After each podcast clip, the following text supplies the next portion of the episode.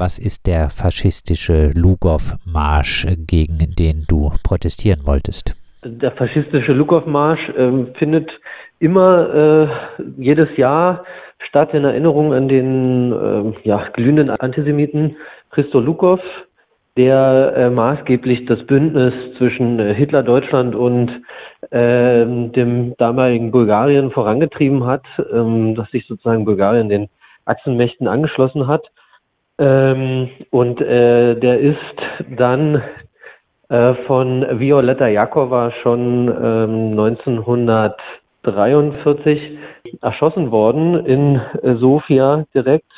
Äh, Violetta Jakova war eine äh, jüdische äh, kommunistische Partisanin, die sich sozusagen äh, mit ihrem Genossen ihn als Ziel auserkoren hatten, weil er halt so eine gewichtige Rolle gespielt hat, äh, Bulgarien sozusagen in den faschistischen Block mit einzuführen und dann im Krieg gegen die Sowjetunion ähm, auch aktiv zu sein.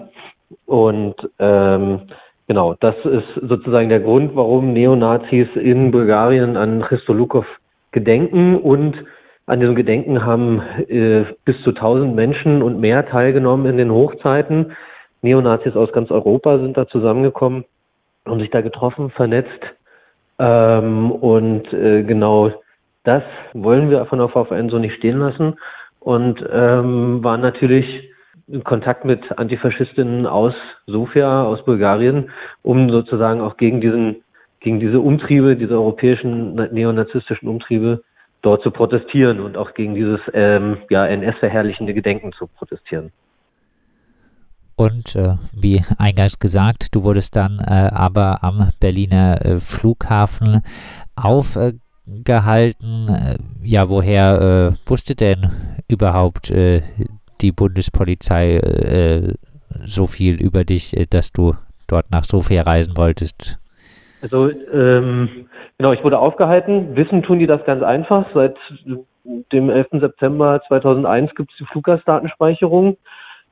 Äh, da ich fliegen wollte, ähm, sind sozusagen die Daten dann ganz normal durch das System gelaufen, denke ich. Äh, und es muss halt irgendeinen Vermerk geben von irgendeiner Landespolizei oder auch von der Bundespolizei selber, das weiß ich nicht genau. Ähm, dass ich irgendwie ähm, schon bei anderen antifaschistischen ähm, Demonstrationen, Kundgebungen irgendwie äh, Kontakt mit der deutschen Polizei hatte. Und das scheint irgendwie auszureichen, um sozusagen das Grundrecht auf Demonstrationen, Versammlungen, ähm, was ja europaweit gilt, äh, ja zu verweigern.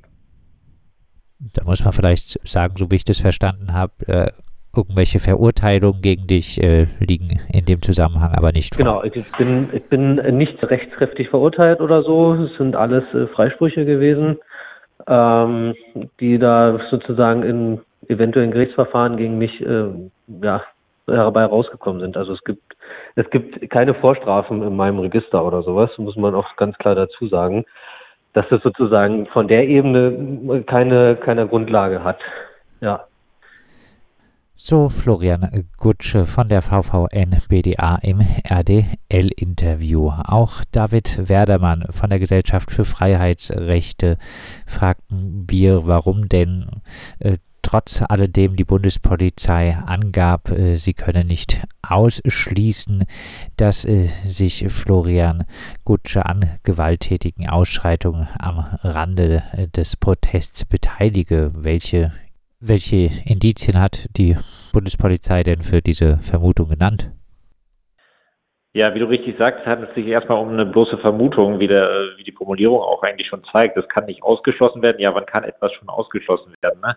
Und ähm, letztendlich ähm, genau wird diese Vermutung auf sehr wenige ähm, ja letztendlich Verdachtsmomente oder sehr vage Verdachtsmomente gestützt. Es äh, wird einerseits darauf hingewiesen, dass Florian Gutsche im äh, Phänomenbereich des Linksextremismus polizeilich in Erscheinung getreten ist. Dazu muss man allerdings sagen, dass ähm, dieses in Erscheinung treten erstmal nichts ähm, darüber besagt, ob er sich tatsächlich strafbar gemacht hat. Tatsächlich ist es so, dass sämtliche Verfahren gegen ihn äh, oder dass er nie verurteilt wurde, dass äh, Verfahren entweder eingestellt wurden oder es mit einem Freispruch endete.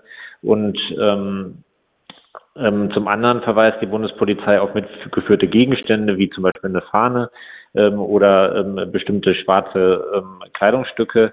Ähm, also letztendlich nichts, was irgendwie handfeste Hinweise darauf sind, ähm, die, dass, dass Florian Gutsche da im Ausland ähm, Straftaten begehen wird. Ähm, und genau auf dieser Tatsachengrundlage ist unserer Ansicht nach nicht ähm, zulässig, ein Ausreiseverbot zu stützen. Ja, auf welcher Grundlage äh, hat äh, die Bundespolizei ihm die Ausreise verboten? Die Rechtsgrundlage ist das Passgesetz. Das regelt einerseits, wann der Pass entzogen werden kann und andererseits, wann der, wann die Ausreise ähm, für einen bestimmten Zeitraum untersagt werden kann. Und ähm, das Passgesetz ist erstmal gar nicht so unbedingt auf Versammlungen zugeschnitten, sondern das können ganz unterschiedliche Gründe sein, warum man an der Ausreise gehindert wird. Ähm, und äh, eine Norm, die dort sozusagen oder eine Bestimmung, nach der das zulässig ist, verweist darauf, dass ähm, sonstige Belange der Bundesrepublik ähm, gefährdet sind. Und das ist halt super unbestimmt und weit. Und jedenfalls, wenn es um sowas geht wie die Versammlungsfreiheit, wenn jemand ähm, daran gehindert wird, ein elementares demokratisches Grundrecht in Anspruch zu nehmen, dann ist eine solche wachsweiche Bestimmung äh, nicht geeignet. Auch Florian sprachen wir auf die Formulierung der Bundespolizei äh, an, seine bloße Teilnahme an den Gegenprotesten gegen den faschistischen Lugow-Marsch könne das Ansehen der Bundesrepublik Deutschland schädigen. Ja, ich weiß nicht so genau, wie Sie darauf kommen, muss ich ganz ehrlich sagen. Ähm, aber ich finde es schon speziell, wenn die Bundesrepublik Deutschland der Meinung ist, dass eine Teilnahme an antifaschistischen Gegenprotesten ähm, das Ansehen der BRD im Ausland beschädigt. Also ähm, das ist auch, das ist, das ist schon irgendwie ja sehr auffällig, würde ich mal sagen. Spricht irgendwie Bände für äh, den ja, ideologischen Zustand deutscher Polizeibehörden. Ähm, ich, ich kann tatsächlich, ansonsten sind, sind das alles Mutmaßungen, denen man sich da gehen muss im Augenblick, weil wir nichts Genaues wissen und ich nichts Genaues weiß und äh, wir genau dieses Verfahren jetzt, also genau diese Klage ja dazu beitragen soll, ein bisschen mehr Licht ins Dunkel zu bringen, ähm, auch dahingehend, auf welchen Grundlagen irgendwie überhaupt solche äh, Ausreiseverbote ja gefällt werden dürfen. Äh, genau das ist Ziel der ganzen Angelegenheit das äh, ganze Thema Ausreiseverbot äh, ist durchaus aktuell. Es gibt jetzt auch einen äh, Entschließungsantrag im Innenausschuss. Äh, ähm, dort äh, will man Ausreiseverbote ausweiten und äh, damit die Teilnahme von Personen an, Zitat, extremistischen Veranstaltungen verhindern. Wie Sie das bewerten, fragt mir wieder David Werdermann von der Gesellschaft für Freiheitsrechte. Ja, das sehen wir ebenfalls sehr kritisch. Ähm, der Begriff des Extremismus ist ja auch äh, gar nicht näher definiert und ähm, die bloße sozusagen äh, Haltung äh, zur freiheitlich-demokratischen Grundordnung in dem Fall also wenn man extreme, extreme Auffassungen vertritt, auch wenn man die freiheitliche demokratische Grundordnung beispielsweise, wenn man der ablehnend gegenübersteht, das für sich genommen reicht auch in, in unseren Augen nicht aus, sondern ähm, also ich würde würd nicht sagen, dass es grundsätzlich ausgeschlossen sein kann. Also es mag Situationen geben, wo es Ausreiseverbote gerechtfertigt sind, wenn zum Beispiel schwere Straftaten oder wenn es konkrete Hinweise darauf gibt, dass jemand im Ausland schwere Straftaten begehen wird, dann mag das unter Umständen gerechtfertigt sein. Aber ähm, ja, also diese, dieser Versuch der Koalitionsfraktion in diesem Entschließungsantrag, das auf sämtliche extremistische Veranstaltungen auszuweiten, das ist ähm, eindeutig ähm, ein Verstoß gegen auch die Versammlungsfreiheit. Denn auch extremistische Verein, äh, Versammlungen stehen unter dem Schutz der Versammlungsfreiheit. Und was eine extremistische äh, Veranstaltung ist, das äh, ist dann wiederum auch äh, ein genau. umstrittenes genau. Feld. Also so, genau, wie, wie gesagt, also es ist eigentlich noch nicht mal ganz, ganz klar, was darunter alles zu verstehen ist. Ähm, äh, genau, deswegen, auch, auch deswegen ist das eigentlich schon eine unzulässige Konkretisierung.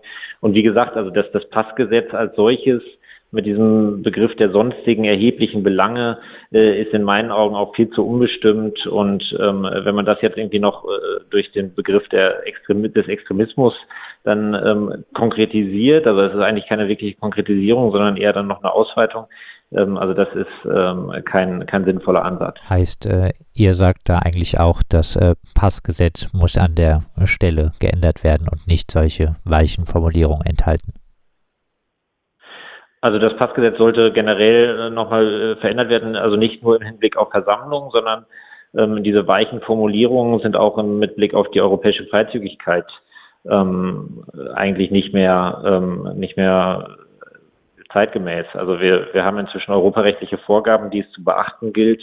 Und da reicht es eben nicht, dass es irgendwie so einen Wagen, so einen Verdacht für eine Gefährdung sonstiger Belange gibt, sondern da braucht man dann schon äh, konkrete Hinweise für eine Gefahr für die öffentliche Sicherheit, ähm, um halt die Freizügigkeit einzugrenzen. Und speziell jetzt für den Bereich äh, Versammlungsfreiheit äh, dürften dann die Hürden nochmal höher sein. Und ähm, ja, also äh, da sehen wir einfach, ähm, dass das Passgesetz viel zu, zu weit und unbestimmt ist.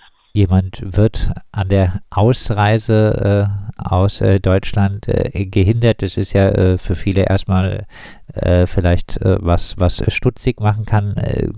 habt ihr irgendwelche Informationen dazu, wie häufig das Ganze vorkommt? Ähm, ja, es gibt Zahlen dazu. Ähm, Im Jahr 2022 gab es zum Beispiel 66 Ausreiseverbote ähm, und das ist jetzt in den letzten Jahren auch angestiegen. Ähm, das sind jetzt nicht alles versammlungsrechtliche Konstellationen. Ne? Das, da geht es auch oft um Fußballfans oder da kann es auch möglicherweise um irgendwelche Islamisten gehen, die zu irgendwelchen Terrorcamps reisen wollen und dann an der Ausreise gehindert werden. Ähm, also es sind vielfältige Konstellationen denkbar, aber man sieht, dass es halt zunimmt, ähm, diese Ausreise, dieses Instrument der Ausreiseverbote. Und ähm, was jetzt ähm, hinzukommt, ist, dass das Bundespolizeigesetz ja auch nochmal geändert werden soll und dass dann diese Ausreiseverbote auch noch durch in Gewahrsamnahmen flankiert werden können oder durch Meldeauflagen, also dass sich dann die betroffenen Personen an einer Polizeidienststelle melden müssen. Und das sind dann zusätzliche Verschärfungen. Und umso wichtiger ist es in unseren Augen, dass jetzt ähm, auch durch die Rechtsprechung nochmal klargestellt wird, dass so ein Ausreiseverbot wirklich nur im Ausnahmefall zulässig sein kann. Wir wollen feststellen lassen, dass das Ausreiseverbot ähm, gegen Florian Gutsche rechtswidrig war. Ähm, mittelbar geht es uns natürlich darum, die Versammlungsfreiheit zu stärken. Wir wollen ein, ein Grundsatzurteil erstreiten, das eben nicht auf Grundlage dieses sehr unbestimmten und weiten Passgesetzes ähm, ja, letztendlich verhindert werden kann, dass Menschen an Versammlungen im Ausland teilnehmen können. Welche Erfolgsaussichten äh, hat die Klage? Naja, wir gehen natürlich davon aus, dass wir damit Erfolg haben. Ähm, bisher hat die Bundespolizei keine tragfähige Tatsachengrundlage für dieses Ausreiseverbot vorgetragen. Wir sind auch äh, ja, davon überzeugt, dass, das, dass sie das nicht äh, erbringen können, diesen ähm, Nachweis, dass dann äh, zum Beispiel schwere Straftaten ähm, im Ausland ähm, äh, geplant waren. Äh, und deswegen äh, gehen wir natürlich davon aus, dass ähm, wir mit der Klage Erfolg haben werden. Und welche Ziele er mit der Klage gegen das Ausreiseverbot verbindet, fragten wir auch Florian Gutsche von der VVN BDA. Naja, also es geht natürlich einmal um mich persönlich, ne? also die Stigmatisierung und Kriminalisierung irgendwie meiner Person und damit auch der VVN BDA im Endeffekt ähm, was entgegenzusetzen und das natürlich nach Möglichkeit auch feststellen zu lassen, um zu vermeiden, dass sowas wieder passiert. Ähm, aber natürlich geht es äh, auch darum, ähm, festzustellen, was ähm, dann überhaupt getan werden darf, um Grundrechte oder auf welcher Grundlage Grundrechte überhaupt eingeschränkt werden dürfen. Und Grundrecht auf Versammlungsfreiheit ist halt eben ein solches ähm, irgendwie in einer Zeit, in der durchaus ja Repression gegen Antifaschistinnen irgendwie an der Tagesordnung zu sein scheint, ähm, ist es ganz, ganz wichtig, auch an der Stelle irgendwie freiheitlich-demokratische Werte irgendwie aufrechtzuerhalten. Ähm, sonst, ähm, ja, landet man ganz schnell irgendwie äh, in, einem, in einem Zustand, den man so nicht haben möchte. Und ähm, das ist so, das ist so die, die insgesamt die Gemengelage dessen, was wir da irgendwie erzielen wollen mit dieser Klage. Die VVN BDA, die Verfolgten des Nazi-Regimes Bund der Antifaschistinnen, klagen gemeinsam mit der Gesellschaft für Freiheitsrechte gegen das Ausreiseverbot gegen Florian Gutsche von der VVN BDA. Er wollte gegen den faschistischen Lugow-Marsch in Sofia protestieren und äh, wurde aber am Berliner Flughafen im Februar dabei aufgehalten und mit einem dreitägigen Ausreiseverbot belegt. Als Begründung führte die Bundespolizei an, es könne nicht ausgeschlossen werden, dass er sich an gewalttätigen Ausschreitungen am Rande des Protests beteilige. Die Teilnahme, die bloße Teilnahme an der Veranstaltung könne das Ansehen der Bundesrepublik schädigen. Wir haben gesprochen über das Thema mit äh, Florian Gutsche selber von den VVN BDA und mit David Werdermann von der Gesellschaft für Freiheitsrechte.